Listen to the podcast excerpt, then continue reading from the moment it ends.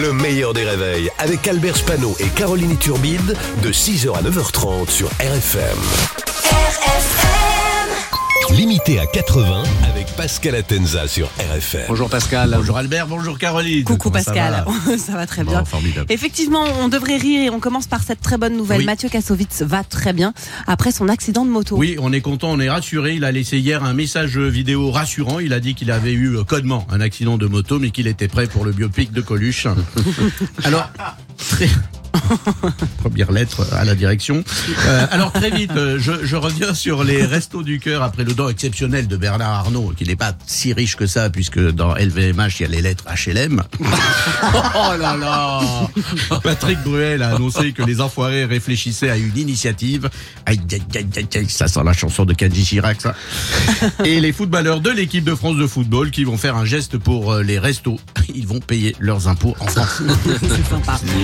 Hier, on vous avait annoncé qu'Emmanuel Macron voulait que chaque élève de 6e plante un arbre. Malheureusement, il devrait revenir sur cette mesure. Oui, oui, Macron pense que ce sera pas possible qu'un arbre soit planté par un seul élève de sixième, qu'on n'y arrivera pas parce que quand il est rentré à Paris hier, il a vu que les employés municipaux des espaces verts de Paris étaient huit pour deux pissenlits. Alors un arbre, évidemment, il laisse tomber l'idée.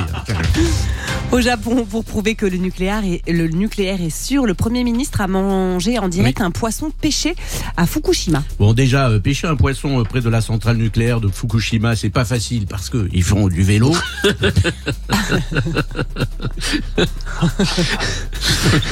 Mais une fois que c'est pêché, c'est très bon. Euh, il a dit que c'était délicieux, il s'est régalé. Ah bah, il s'est léché tous les doigts, hein, les 12. Et, et il, euh, il va bien. Bon, maintenant, quand il croise une voiture de plus de 130, bon, il la flash, mais ça va. ça va. Mais ça va, ça va, tout va bien. En Inde, le Premier ministre a fait une annonce très étonnante. Oui, il a Une annoncé vraie que, info. Oui, oui, Une vraie info. Il a annoncé que son pays, euh, l'Inde, allait changer de nom. Il va désormais s'appeler Twix. si, si. Elle est drôle. Non. Si, si.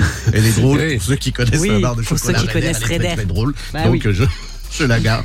Alors il faut savoir que l'Inde est le pays le plus pollué au monde à cause des, des voitures et ses énormes embouteillages, que parfois on peut voir un gaz opaque visible de l'espace. Alors je précise bien sûr que ce gaz qu'on peut voir depuis l'espace, c'est euh, soit la pollution des voitures, soit les flatulences après avoir mangé un poulet tikka masala. Donc pays très, donc pays très pollué, très sale. Les eaux du Gange, n'en parlons pas, c'est dégueulasse. C'est donc en toute logique que l'Inde s'appellera désormais Paris. Bravo Pascal Le meilleur des réveils, c'est seulement sur RFM. RFM